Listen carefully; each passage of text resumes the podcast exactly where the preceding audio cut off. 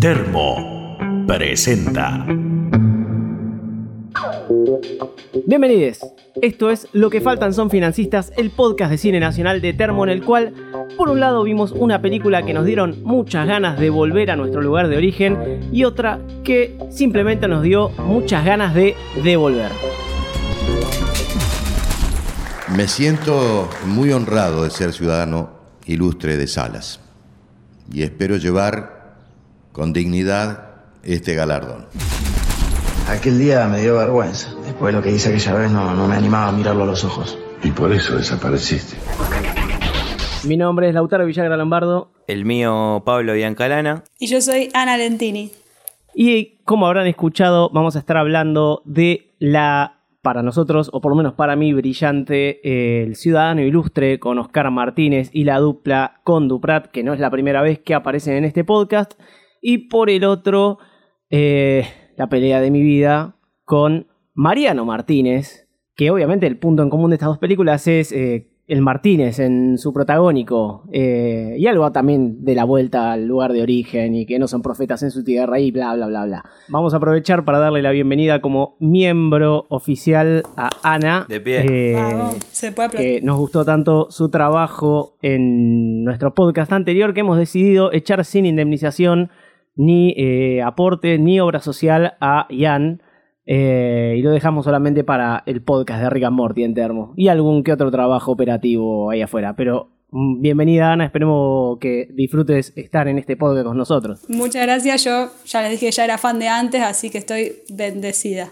Nos alegramos. Vamos a arrancar con lo que nos compete, que como siempre es la parte buena de este podcast, El Ciudadano Ilustre. Película del año 2016, dirigida por Mariano Con y Gastón Duprat. Yo siento un cariño personal por ellos dos, aunque no los conozca personalmente. Eh, la verdad, se puede decir que eh, soy, soy, soy un poco fan de, de- de esa dupla. Soy más fan de la dupla que de ellos dos por separado.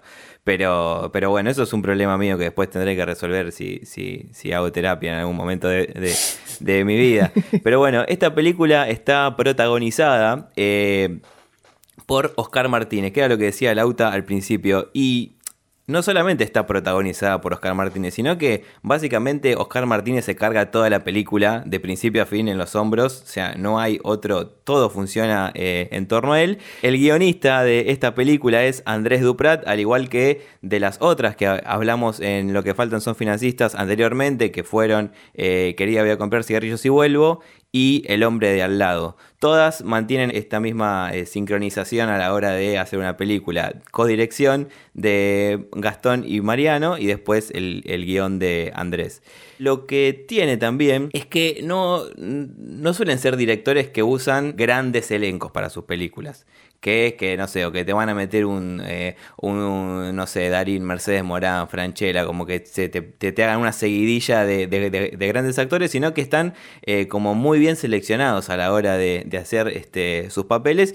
Y yendo ahora sí a los, al, al- al- al resto de los actores, para mí es un hallazgo este Daddy Brieva, que te genera una incomodidad entre ser un hombre de campo y una cosa muy este, desagradable después. Con respecto, eh, ya que hablas de, de- esos hallazgos que hacen siempre Connie Duprat con respecto a los actores, eh, de darnos sorpresas gratas por lo general, ya hablamos en su momento, bueno, de Daniel Araoz, que siempre nos hace reír ahora, inclusive en Masterchef, ponele, pero el papel que hace en El hombre de al lado es totalmente, eh, creo que no lo teníamos más allá de, de- las partes que te hace reír con, con sus esculturas y todo, un, un- papel muy intimidante en ese caso, que por lo menos yo no lo tenía y ahí estuvo bárbaro y, bueno, y más recientemente hablamos de quería voy a comprar cigarrillos y vuelvo, hicimos un, un podcast hablando bien de Emilio Dizzi y Darío Pilato, lo cual es un montón. Y creo que va, va en sintonía con esto que decís de, de destacar eh, los hallazgos a nivel casting que tienen. Y en este caso sí, Daddy hace el papel que vos describís y más adelante ahora no me acuerdo cuál de los dos es el que lo usa para 4x4, que también eh, hace otra cosa totalmente distinta, y lo hace muy, muy bien. Así que Daddy es un actor que saben usar bastante bien ellos dos. Y Andrea Frigerio está muy bien también, ¿eh? A mí me sorprendió bastante. Me gusta mucho el personaje que hace, le creí todo, que es para mí fundamental en un actor o actriz, así que también punto para ellos.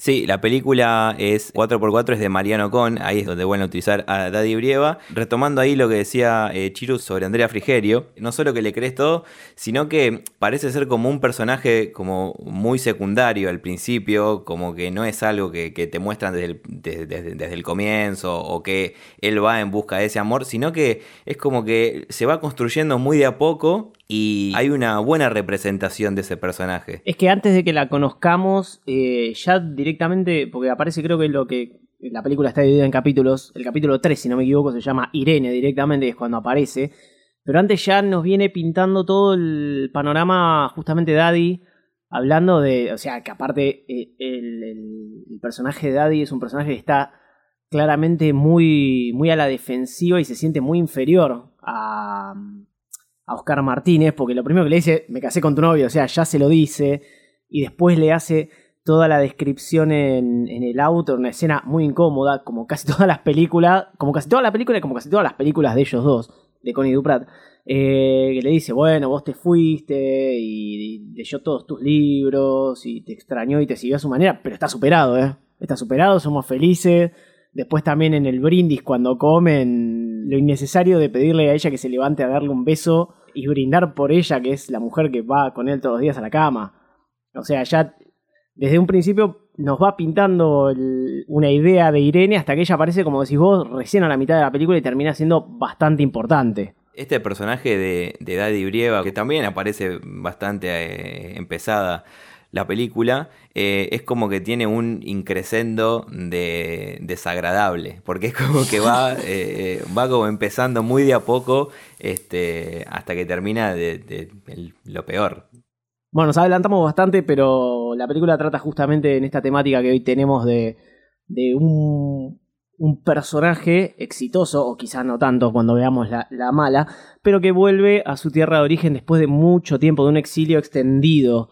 En el caso de Oscar Martínez, eh, claramente lo dejan en claro en toda la película que se escapa de, ese pueblo chiquito porque tiene una, mentalidad en la que no sé, no, él piensa que no se puede progresar, no quiere llegar a, a ser eh, una persona estancada, creo, es lo que se entiende ahí. Eh, y se va casi 40 años. inclusive se va del país, se va a Europa y cuando vuelve, vuelve con una actitud muy de mirar a todos por arriba del hombro. Creo que casi que vuelve para eso.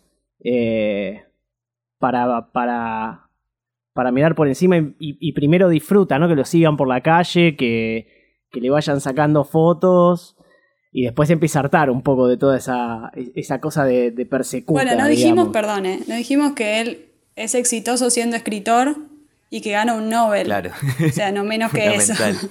un Nobel de literatura. Bueno, sí, exitoso. Muy bien. Hasta ahí, exitoso y vuelve y que además también una cosa que nos dice mucho en la peli es que en los cuentos que él escribe o en las novelas que él escribe es como que no puede soltar su pueblo desde donde él es, que es Salas, y entonces hay como una cosa de volver ahí a ver qué onda después de tanto tiempo. Es una especie de García Márquez, quizá, ¿no? Con, una especie de Macondo, pero este la maltrata bastante a su Macondo prácticamente eh, basurea casi todos los personajes. Algo que, algo que me gusta muchísimo de, todos los, de todos los habitantes de Salas es como todos van buscando identificar en los cuentos personajes o lugares reales. Ya desde el, el remisero que cuando le cuenta el cuento ahí enfrente de, de la fogata y él le cuenta el cuento ese de los, de los gemelos que terminan matándose. Eh, el, remisero le dice. Eran los gemelos Remoneda, ¿no? Es un cuento. El cabaret de Volcán. Que ese cabaret que nombra el remisero es al que después lo lleva um, Daddy Brieva, eh, después de la cena familiar y de hablar de cómo se va todas las noches a la cama con su mujer, a. Eh, bueno, al cabaret a tomarse. Whiskería, dice whiskería afuera, ¿no? Porque no van a poner cabaret claramente. Y así están todos los vecinos. El, el, mayor exponente es el, sin duda, el vecino que le dice que el pibe que repartía diarios en la bicicleta era el padre. a un nivel totalmente obsesivo inclusive. Renato. Una cosa que quiero eh, destacar de esto, cuando vi esta película, es, es muy difícil, si ya viste antes, querida, voy a comprar cigarrillos y vuelvo, en no pensar en esa relación con el irse del pueblo y la frase que dice la Iseca en esa película, cuando Emilio Dizzi se va de su pueblo y él dice que es un pueblo de mierda, como que dice, el pueblo no es de mierda, sino lo que hace que el pueblo sea de mierda es que tenga gente de mierda. Sabes que en algún momento ellos la pusieron en otra película y hay como toda esa relación. Este chabón se fue acá, como esto que decía Lauta, que vuelve como con aires de superioridad, vuelve con un Nobel encima y todo, pero vuelve mirando a, la sociedad desde arriba. Él no se siente parte de, ese pueblo y está eh, orgulloso de no sentirse parte, en cierta forma, de lo que pasa. Igualmente, Oscar Martínez no solo tiene un aire de superioridad cuando vuelve al pueblo, sino ya en el discurso de aceptación del Nobel, ya entra de, de, deliberadamente belicoso a, a, basurear hasta a los reyes, no sé si serán de Suecia, no creo, creo que no tiene monarquía Suecia, pero hasta, los reyes entra a decir, eh, no me interesa, no me interesa ser servil a ustedes, o sea, están declarando mi muerte, más o menos es lo que consigue, que igualmente a mí me da la sensación de que es todo un acting porque cuando se va y espera el aplauso eh, y lo consigue, termina sonriendo, es un poco... Eh, un tipo que está buscando una aceptación que dice que no quiere. Obvio, es su propio personaje, digamos. Él quiere los aplausos, pero a costa de que, o sea, haciéndose pasar por una persona que no, no los necesita. Algo que me empecé a dar cuenta en esta película es que generalmente cuando se tratan personajes así como tan egocéntricos y narcisistas, como que piensan de uno, es como que el personaje te lo muestran al principio de una forma y a lo largo de toda la película después empieza a tener toda una transformación en la que se termina volviendo completamente humano y quedándose a vivir en el pueblo, poner en el, teniendo como una resolución lineal de estas películas, como de, de volver al origen y de sentirse eh, en el llano. Algo que no pasa acá. Es como que de Oscar Martínez parece que va a tener como, ese, como esa transformación cuando vuelve a su pueblo y en ningún momento la pierde. Sí tiene como algunos porroteos en algún momento cuando acepto ir a comer eh, o, o, le firmo a este autor. Como que parece que se va eh, allanando un poco, pero en realidad él no cambia en ningún momento su personalidad. Hay, hay un pequeño momento que inclusive, o sea, desde que llega, sobre todo el primer día, es una catarata de momentos de vergüenza ajena, eh, por lo menos para el que lo ve, empezando desde que lo lleven eh, en el camión de bomberos, eh, saludando a Fantástico. cuatro o cinco personas por la calle. Pero con la reina de belleza. Con la reina. con la reina de belleza, aparte, es todo, es todo muy increíble. Pero hay un momento interesante, me parece que es cuando pasa en el video, en el, el primer eh, encuentro en el que va, que por algo me parece que nos lo muestran en pantalla completa, digamos, o sea, Sí. vemos la presentación en PowerPoint, claramente. Hermoso. Eh, muy maker.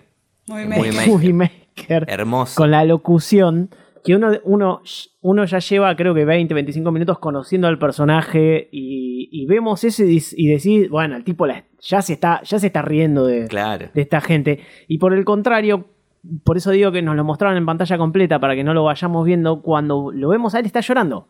Mm. Es el momento más eh, genuino por ahí, más eh, que le tocan el corazón en serio cuando le muestran a los padres muertos. Sí, total. Como que no lo puedo superar todavía. No, bueno, y, y después eso volvemos a verlo cuando el Romero, el, el- el- claramente el tipo más mafioso del pueblo, entra a increparlo en su segunda clase, a la cual ya asiste la mitad de la gente. Un gran detalle es cómo va, cómo va yendo cada vez menos gente a escucharlo hablar. Lo último que le dice, el último puñal que le clava es... Se puede esperar de un tipo que no tuvo la dignidad de volver a su pueblo para enterrar a su propio padre.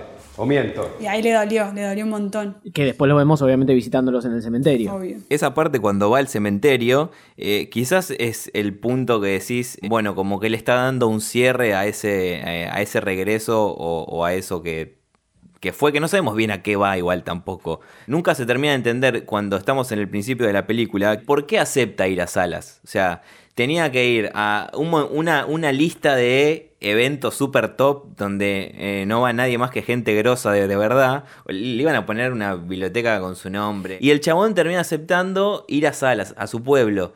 y no se termina de entender muy bien el por qué. Es, ¿A qué va? ¿A, cerrar una etapa? Eh, ¿Va a buscar material para un próximo libro? Para mí es eso. Bueno, yo iba a hacerles una pregunta. Eh, ¿Para ustedes fue?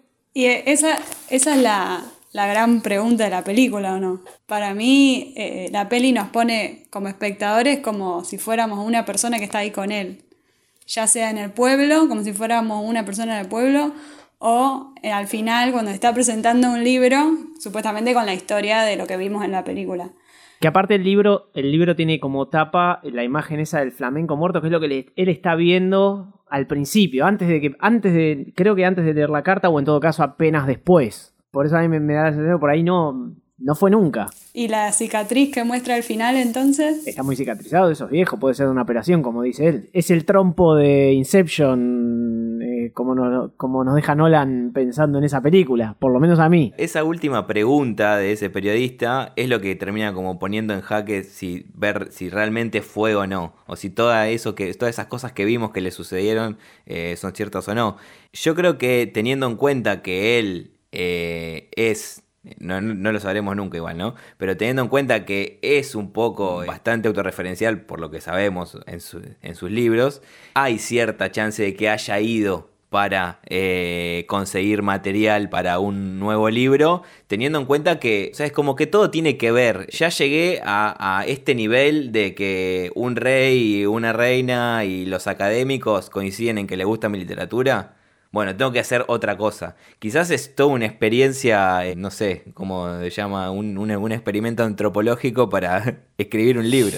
Quizás lo que él pensaba que era el final de su camino del héroe en realidad fue el principio. Y toda la película fue su camino del héroe. Pero aparte también otra cosa que me hace ruido es al final que se termina dejando fotografiar por todos los periodistas en esa, en esa presentación del libro. Y él, fotógrafos, no. Lo cual me lleva a pensar que por ahí eso fue un invento para ese personaje que sí volvió a su pueblo eh, y por ahí el, tipo no sea tan asqueroso de verdad. Que después, al final, cuando él se está yendo del pueblo, o antes también, que yo, cuando eh, le piden ayuda para comprar la silla de ruedas, al final lo termina ayudando. O al flaquito de la recepción del hotel también lo ayuda. Es como, si es mentira que fue, por lo menos se deja ver como una persona que al final se ablanda y ayuda a los demás. Digo, capaz desde un lugar de superioridad, pero tiene un costado bueno, como que deja una imagen positiva del mismo. Sí, igual yo hay una diferencia, por lo menos yo creo que va a ser una diferencia entre el, lo ayuda Gustavo Garzón con el tema de la silla y con el y con el pibe de la recepción. A mí me parece que a Gustavo Garzón lo ayuda porque le termina dando culpa o no sé, viene tan mal su visita que por lo menos trata de zafar en esa.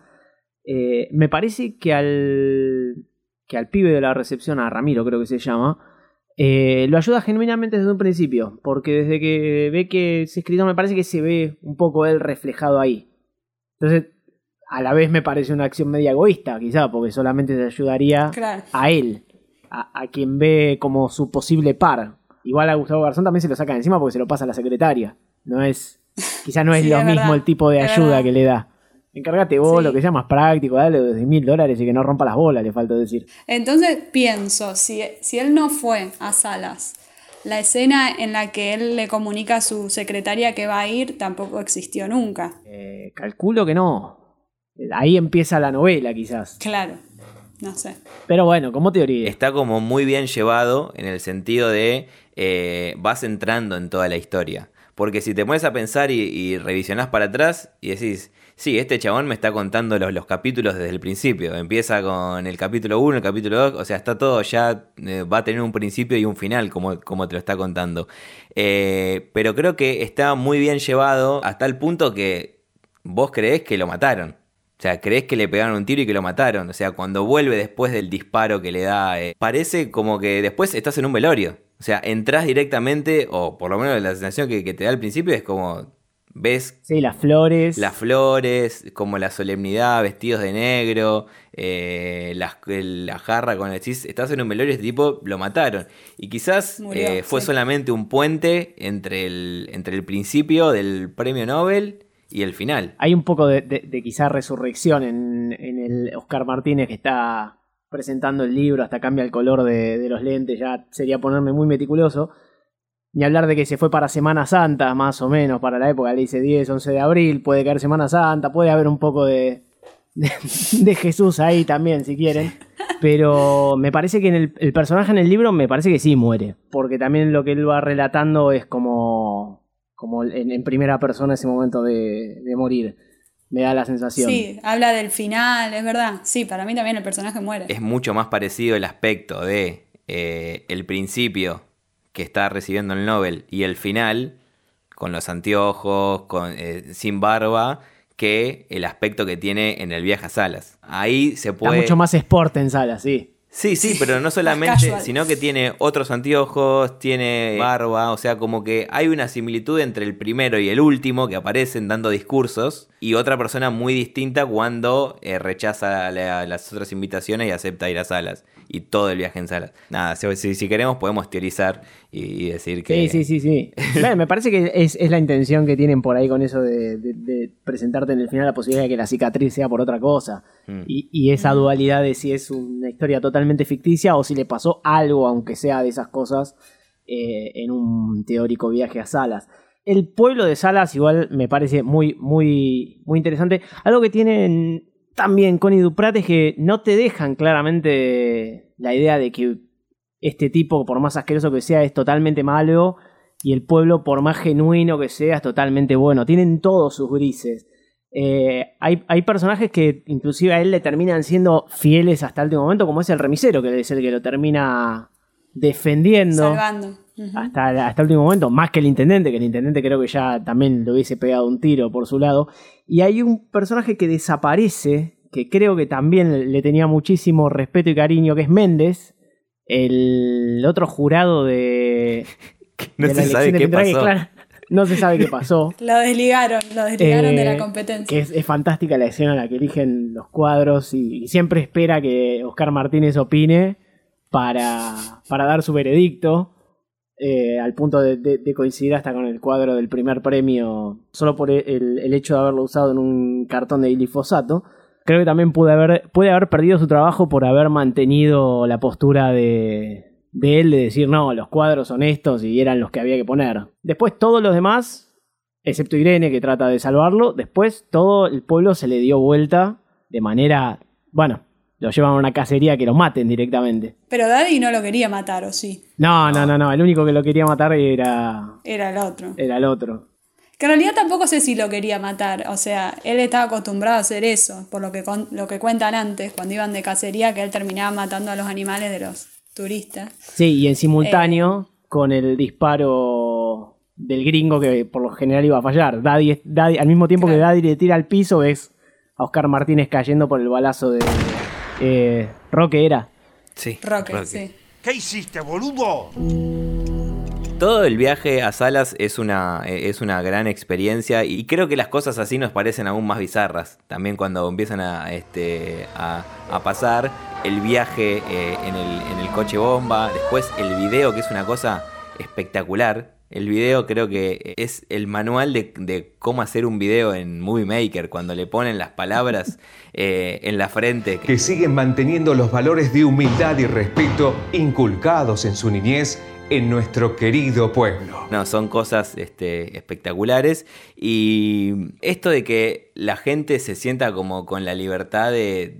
a ver, no sé si con la libertad, pero de eh, esto de, de- de ver a un famoso. Le quito unos minutitos. Le cuento. Solamente Seguirlo, seguirlo, claro. o, o sacarle fotos, o hasta. Hay una persona que después, ya cuando eh, Oscar Martínez está completamente acostumbrado a que le hagan eso, que viene caminando, no sé, 5 metros y un tipo que lo está filmando con el celular, nada más caminar, ni siquiera se, se, se para a pedirle un autógrafo o algo así, solamente lo filma. Sí, como con el derecho de poder hacerlo solo porque viven, vivieron en algún momento en el mismo pueblo y se conocen todos con todo, entonces es como, sí, yo te conozco, entonces te puedo filmar. O cuando él llega, creo que era la municipalidad y le dice, bueno chicos, hasta acá, como reacostumbrado, después sigo solo, bueno. Claro, ese, es- ese es el comienzo cuando todavía está cómodo con la situación y es más o menos lo que fue a buscar, digamos, ese Sí, reconocimiento. sí, sí. Amo yo la parte de la, de la entrevista en el canal. Primero el locutor diciendo que él, él fue el que grabó la voz de ese video en Movie Maker. Eh, el productor preguntándole nombre y profesión para el graph. Y por último, el chivo de la gaseosa. que toma el premio Nobel de Literatura Daniel Mantovani cuando tiene sed. Toma, Jugo San Miguel de Ricardo y Felipe Vicentini. Naranja, pomelo y durazno. Si tiene sabor hasta la última gota, es Jugo San Miguel. El jugo que no puede faltar en la mesa familiar. No solo, a ver, es fantástico esa, esa entrevista por el chivo en el medio, sino que es como de ser importante quien estás entrevistando. O sea, eh, después No, no, decir, no. bueno, bueno, ahora vamos, vamos a seguir con la, la, la presidenta del curso, no sé, de no, no sé qué es lo, a quién entrevista, pero flaco, estás entrevistando a un Nobel de literatura. Cuando se va le ofrecen una gaseosa gratis. No, gracias. Y ahí aparece este flaquito que le cuenta, no, porque el de su cuento era el repartidor de diario. Que es muy incómodo todo eso para mí. Es como, a él le importa cero lo que le están contando. Sí, con, con casi todo, con casi todos los que le hablan y no, no sean sus obligaciones en ese viaje, es, eh, es eso, es una, situación incómoda para él, que igual, eh, para destacar, es una persona que habla bastante de frente, con casi todo fue Sí. falso, digamos. Eh, lo cual eso también suele caer mal, cuando, cuando lo que te dicen no, no, no es lo que esperas, ¿no? Eh, me encanta en la plaza el busto que le hacen, Bueno, eh, que es más parecido a Pepito Cibrián que a Oscar Martínez. Además, el acto, o sea, todo el acto de, de- de- de celebración, Las banderas de la escuela. espectacular. Me siento muy honrado por este gesto que perpetúa mi figura, o al menos algo ligeramente parecido a ella. Debo reconocer que es un retrato muy personal. Ahí podés guardarte un poco la opinión, digamos. Claro. ya- pero ya estaba hinchado las bolas. Por ahí si se lo hacían el primer día, no. Es que él No es lo mucho, decía o sea, él es mucho más respetuoso en la ceremonia del otorgamiento de la medalla como ciudadano ilustre y hasta dice Este premio es diferente y único, y en cierto sentido quizás es mucho más importante que el premio Nobel. la complicidad que ves la cara del intendente mirando a otro como "Mirá lo que está diciendo de, de nuestro premio. Es verdad que después ya pierde la, la paciencia y, y básicamente no le importa este nada. Al punto que le termina diciendo todo en la cara. En el concurso de pintura, sí. Que solamente po- porque es artista lo ponen como, como Sí, jurado. de-. Sí, ¿por qué sería jurado de eso? Él no se entiende. Pero bueno. Nos estamos salteando el hecho de por qué Daddy Brieva lo quiere matar, básicamente. Eh, nos salteamos todo, todo el tema de, de la hija de Daddy, interpretada por Belén Chabán. Creo que tiene su punto culmine en el momento que él le está contando a Daddy en la cena de la pendeja que, que le golpeó la puerta del hotel, la actitud, sí, qué sé yo. Creo que usa el término puta, inclusive, un par de veces. Y es interrumpido por la llegada de una moto, que está buenísimo que hasta, hasta que no se sacan los cascos adelante de él, él no, no ve que es esa piba y después cuando ya retoma la conversación con, con Daddy ¿Y te la cogiste a la piba? No. Boludo. y una vez que terminamos de volver con Oscar Martínez a volver a Europa, vamos a volver a Colombia en este caso para después volver a Argentina con eh, la frente marchita y eh, el ojo a punto de perder la retina en esta película que es La pelea de mi vida. Película del año 2012, dirigida por nuestro amigo de la casa, Jorge Nisco. Jorge, Ya hablamos de... iba a decir que Jorge Nisco zafó la otra vez de que, que hablemos de él en el lado malo, digamos, del podcast, porque en Sí. realidad fue un especial de los dos tanques nefastos del 97. O sea, ese día no hubo mala. ¿Y, cuál- ¿Y cuáles fueron? No me acuerdo. Comodines, que es la de él, la de Adrián Suárez y Carlín Calvo, y La Furia, con Diego Torres. Creo que algo que hemos dicho bastante en, este podcast es que si está Argentina Sonofilm, no falla. Es como que va por ese lado y ya sabes que te vas a encontrar con algo eh, medianamente eh, discutible, ¿no? Pero bueno, no, no falla en el sentido de que nosotros nos va a hacer eh, reír o, algo así. Así que busquen el catálogo de Argentina Sonofilm y van a ver que varias de las películas están en este podcast. Película protagonizada por Mariano Martínez, boxeador, ¿no? Esto ya la- es una película que Eso ya se ha visto. ya, sí, ya se ha visto, ¿no? Como que hay muchas eh, frases, pero no, no me quiero adelantar. Federico Amador como Bruno Molina o El Potro, El Potro le dicen, ¿no? Sí, el potro. Sí, bueno, otra cosa que... Que también es boxeador. como- o sea, no, no, no, no, no tiene nada que ver que eh, Rodrigo el Potro se vestía de boxeador para cantar y esas cosas. Seguramente fue como llegó porque sí, esa idea. Lali Espósito, una eh, joven Lali antes de ser eh, lo que es ahora como artista y cantante.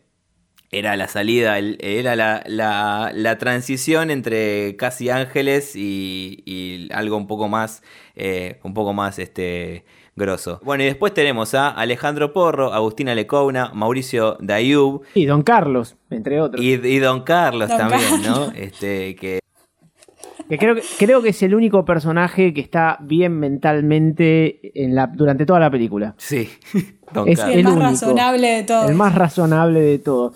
Porque estaba al día con la FIP, por eso, si no, no, no. Claro, O tiene a todos en blanco. ya los había puesto todos en blanco. De- Agustina Lecouna, eh, Sí. que la verdad que es, viste, es como, va, también como un poco como Federico Amador, son esos actores que sabes que los tenés, pero no, no bien de dónde.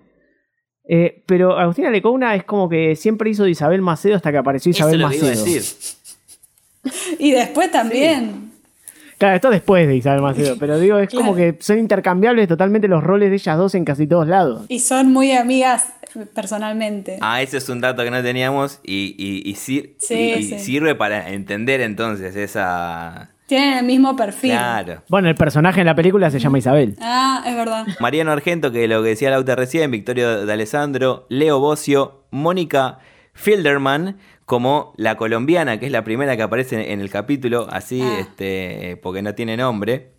Ya vamos a hablar de, de toda esa escena en Colombia, escapándose de narcotraficantes. Eh, son, son todas como referencias a un montón de cosas esta película. Eh, y eh, la participación de Emilio Dizzi, que es Don Don, Rolo. Sí. Don Rolo. Ya que dijiste Emilio dice, esto es un año después de haber hecho eh, Querida fui a comprar cigarrillos. Seguramente ganó mucho más plata con esta película que, que- que con la anterior. Sí, igual hay una, una- una cierta intención, me parece, de Emilio Dizzi de, tra- de haber tratado de hacer un papel dramático de vuelta alejado de esas comedias eh, como bañeros, por ejemplo. Da esa sensación. Pero bueno, acá la película no, no lo beneficia mucho. Pero el rol de él Está bien. está bastante alejado, ¿sí? Está bastante alejado de lo que es Emilio Dizzi, Yo digamos. estaba esperando que Emilio dice en un momento diga, hijo de perra, no escuché las campanas. En, en algún momento. Sí, no vi, no vi Rocky, pero, Pero conozco la... es esa una escena de la cultura pop. Sí, Emilio te ama. Bueno, la trama en este caso es eh, justamente el punto en común con, con el ciudadano ilustre, es Mariano Martínez volviendo de un exilio un poco más corto, unos 8 o 10 años, por algo que te lo vendían como que era una vergüenza increíble, que tuvo que dejar a una mujer embarazada, irse, no volver durante un montón de años y después lo tiran así como mordió a un rival. Sí, o sea, por eso. Eso hizo. Mordió un rival. Miralo a Tyson. Hizo un montón de películas después de morder a un rival. Ahí está, en, en su- en su punto. Vino a Showmatch y todo. Y vos te fuiste eh, dejando una, una mina que, por lo que él te dice en toda la película, la amaba. Todavía tenía la foto en su viejo casillero, digamos. Y, y te vas porque mordiste a un rival. Pero preguntale a Luis Suárez si no le fue bárbaro después de morder a un rival. Podrían haber inventado algo mejor. Creo que, creo que inclusive no se les ocurría nada, por eso lo dice después de tres cuartos de película. Es como que venían pateando la decisión, che, ¿qué hizo? Algo sí, tenemos Estaban que decir los- algo. Los guionistas, che, que al- algo hay que inventar. Que no sea Yo por- ilegal. Claro, yo por, yo por un momento eh, pensé como que había un problema demasiado para esta película igual, ¿no? Pero como que había un problema como de, de doping, como algo así, y que lo, como que lo habían acostado, algo por el estilo, y como que bueno, se tuvo que escapar por cuestiones legales. Pero no, era algo tan simple como, como este, morder a, a un rival. Aparte, él decía todo el tiempo que le daba mucha vergüenza y no sé qué, güey. Tampoco. Sí. Por ahí vergüenza en el ámbito, pero en el país, irte. Algo totalmente que la diferencia de la otra película, que yo decía esto de que es una película que se movía mucho en los grises, eh, Ciudadano Ilustre, como la vida en general. Básicamente acá es casi todo blanco y negro. Justamente el, el- el papel este de Isabel, de Agustina Lecouna, es totalmente nefasto. De esa clara eh, personaje siempre de, la mujer del campeón, en este caso no el amigo del campeón, la, mujer del campeón que cuando justamente se iba a casar con Amador lo deja porque perdió la pelea. Son todas...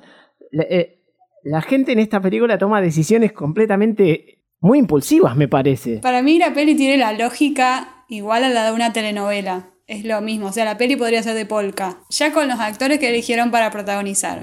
Y los roles que le dieron, o sea, se podría haber extendido y hacerlo en capítulos y ser una novela. Sí, a mí algo que me pasa, si quieren vamos a... Porque estas películas da para desarrollarlas en el, en el sentido de cómo van sucediendo las cosas, que es eh, como que es una escena imperdible atrás de otra, que él empieza eh, en Medellín en este rol como de amante de una colombiana que no, que no tiene nombre. El fierro. Bueno, sí, el diálogo, empezando por ese diálogo, ¿no? Lindo fierro. La moto también. ¡Ay, qué guapo! Innecesario empezar la película así, porque es una película muy de vacaciones de invierno también. Llevaste capaz a tus hijos al cine y empieza así, decís, me parece que me equivoqué. Me parece que no tenía que haber venido acá. Re de vacaciones de invierno, re. Empieza esa persecución por los techos. No te quiero sacar los créditos, Lauta, pero vos no tirás tu mensaje diciendo eh, a lo Pablo Escobar. Y, y sí, es como, eh, además se está escapando a la inversa en este caso, porque se está escapando claramente de narcotraficantes. Ese es el prejuicio que tenés vos. Son colombianos que se visten como narcotraficantes. Por ahí no lo sean. Pero si se escapa por los techos, lo único que falta es estar escuchando Me Matan Limón de fondo. Es la escena del escape de Escobar. Pero donde Pablo Escobar falló, Mariano Martínez triunfó. Él sí pudo escaparse por los techos. Eran dos trompadas nada más. Saber boxeo y dos trompadas. Claro. Claro. Y después ir a pelear así nomás, como bueno. Y después tengo una pelea, como que ya fue. Sí, en un cumpleaños de 15 creo que peleó, por lo que parecía. Sí.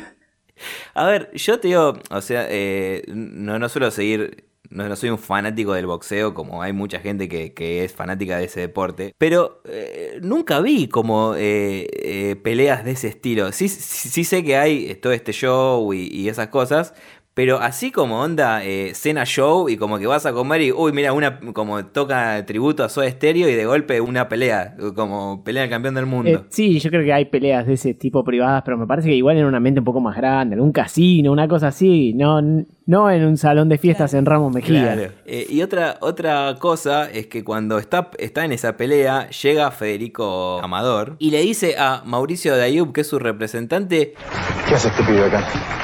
No tengo idea. Está peleando.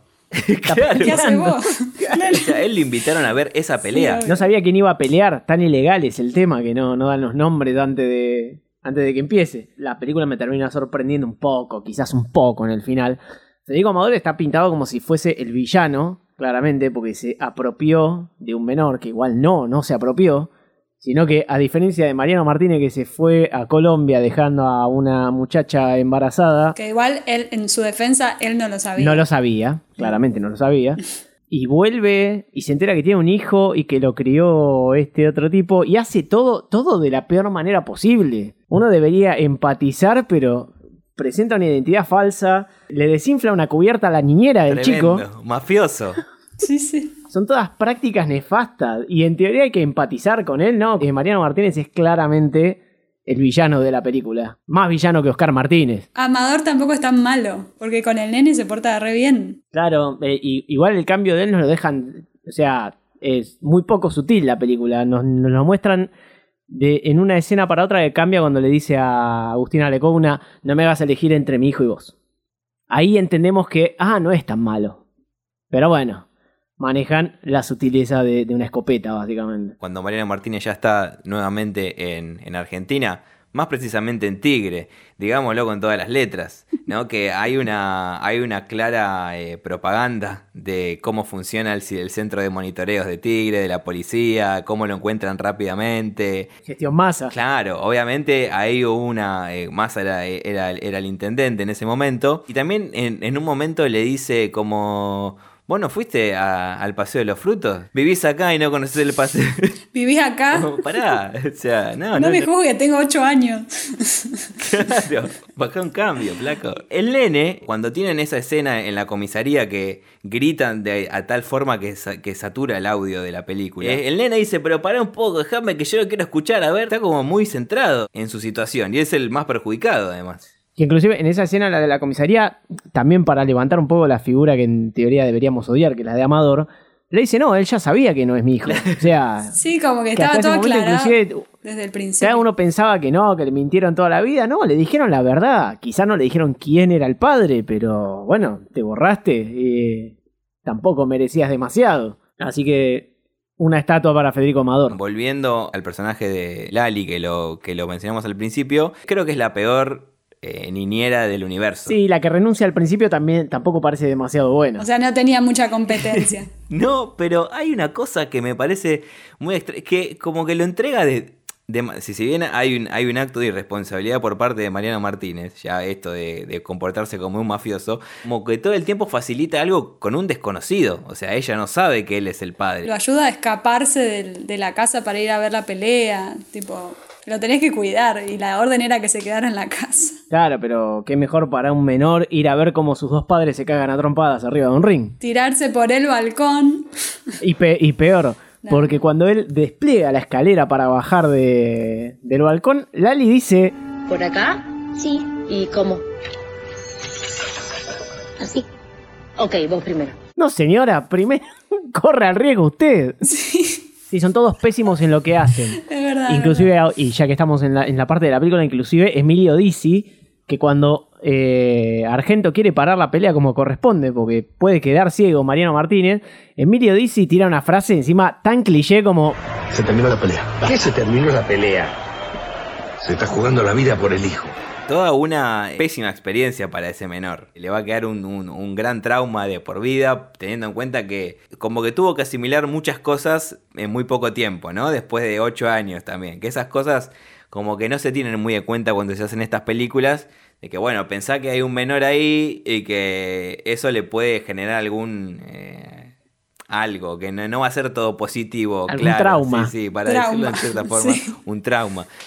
Lo bueno es que son dos campeones del mundo los padres que les quedan, así que van a tener plata para psicólogos Sí, sin ningún sí, sí. problema. Es que me imagino eh, dentro de la posibilidad de que esta historia sea real, en la- o que no claramente es muy difícil que suceda así, puede ser que haya personas que piensen como piensan ellos dos, que tienen que eh, resolver las cosas de, es- de esa forma. Pero aparte es, es fantástico que él es el premio consuelo. Porque Mariano Martínez sale campeón del mundo y lo entrega como diciendo, listo, ya está.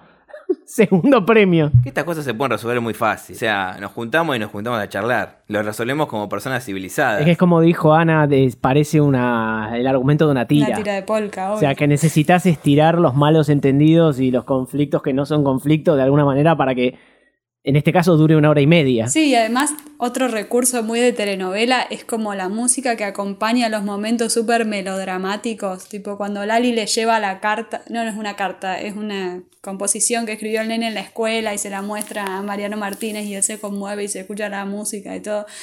Es como todo tal cual, o sea, son los mismos recursos. Sin que uno sepa, ¿no? De dirección y de, y de cámara, pero que no, no, no te muestran un recurso distinto de tomas o de otros enfoques que, que no sean los mismos que, que los que graban una tira, graban en el día, editan rápido y sale en, en la tele ese mismo día casi cuando graban. O- Sí, es que me parece que la peli está apuntada al público que mira esos programas, digamos. No es que pensaba ir a festivales o esas cosas. Es como vacaciones de invierno, bueno, anda al cine a ver lo que ves en la tele. O Disney o eh, Mariano Martínez, boxeador. Que a favor de Disney, me parece que la- últimamente lo- los protagonistas de Disney tienen más profundidad que esto. Sí, y más están complejidad. Mucho más pensadas. Mucho más pensadas. Eh, cuando hacen películas sobre deportes, es como que hace películas sobre deportes que realmente no conocen tan bien cuáles son las reglas. Y creo que en la, en la última pelea eh, hay un knockout técnico, creo yo, ¿no? De lo poco que eh, veo y sé de boxeo, en los primeros golpes. Como que no es que van a llegar a... eh, en un momento se está muriendo y lo hace, llegar, y lo hace contar hasta 10. Lauta me va a decir, eh, si, no sé si él tiene más Sí, no, el, el árbitro tiene que parar la pelea, sí, sí. Y eso que lo tienen a Príncipe como, como asesor, cualquier cosa. Che, ¿no te parece que se están pegando mucho acá? Es que me parece que na- nadie se arriesga a hacer una película de fútbol porque ahí van a quedar expuestos solamente a todo el mundo. Como Adrián Suar, por ejemplo, que hizo el fútbol yo y bueno.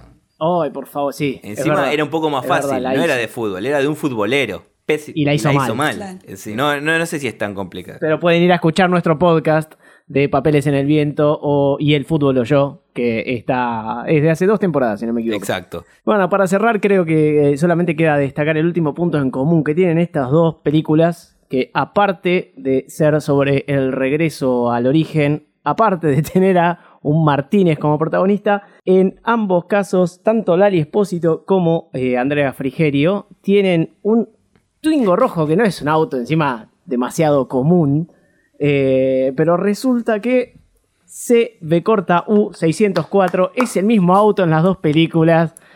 Eh, creo que con esto podemos terminar este podcast. Pero para siempre. Me pregunto quién debe ser el dueño de ese auto. Adrián Suar. Como esta película, La pelea de mi vida, eh, la vimos, eh, creo que los tres la, la- la vimos en YouTube, ¿no? Sí. En YouTube a velocidad Sí, sí, 1.5. sí, para que vaya avanzando un poco más rápido. Tenemos eh, comentarios. Creo que es una sección que la teníamos en- solamente cuando se dan en estas películas o algunos que haya eh, críticas en alguna página. Pero los comentarios de las personas que ven esta película, que van a ver esta película y no para hacer un podcast, sino por diversión o, consumo irónico, eh, algunos son muy interesantes. Quiero decir que primero en un 80% la mayoría dice, estoy acá por Lali, eh, estoy aquí solo por Lali, la amo. Son todos Mariano Martínez. Algunos pocos que están por Mariano también, por, por, Ma- por Mariano Martínez. Eh, También es Mariano Martínez, seguramente. Claro. Sol Rey, por ejemplo, hace, hace seis meses la vio esta película, ahora en cuarentena seguramente, eh, gran motivo para verla. Eh, dice, che, qué triste terminó el pibe, que no sabemos si lo va a volver a ver al nene, y Belén que después desapareció. Bueno, nos queda una duda ahí como con el ciudadano ilustre. Claro, final abierto. Una incógnita. Ojo. ¿De verdad era el hijo? Emma Belén ya nos dice, todavía no entiendo. Alex, Gonzalo, ¿cuál es el verdadero? ¿Y por qué mintió? No sé a qué se refiere con el verdadero. El verdadero nombre de él. Ah, claro, Ah, de A verdad. lo mejor era Gonzalo y Alex en el exterior. Eh, detalle que eh, no le hace nada a la trama, ¿no? Tampoco es que... Para nada. Bueno, eh, más gente que está por Lali. Y eh, alguien que pregunta, ¿de qué año es? Otra cosa que para sumar. Y eh, otra persona que pregunta, ¿cómo se llama el nene? ¿Por qué? Así que... eh, Gente que, que no sabe googlear. Claro, pero llegan a YouTube igual. Sí, sí. Y bueno, y creo que el mejor comentario es el de Julieta Ojeda, que está súper agradecida y dice, gracias por subirla, la estaba buscando hace mucho tiempo, dice. Lo único que se me ocurre es porque ella también estaba tratando de hacer un podcast. Claro, sí. Yo creo que voy a comentar lo mismo, me parece. Si llegaron hasta acá es porque les gustó este podcast y también porque les gusta el cine nacional.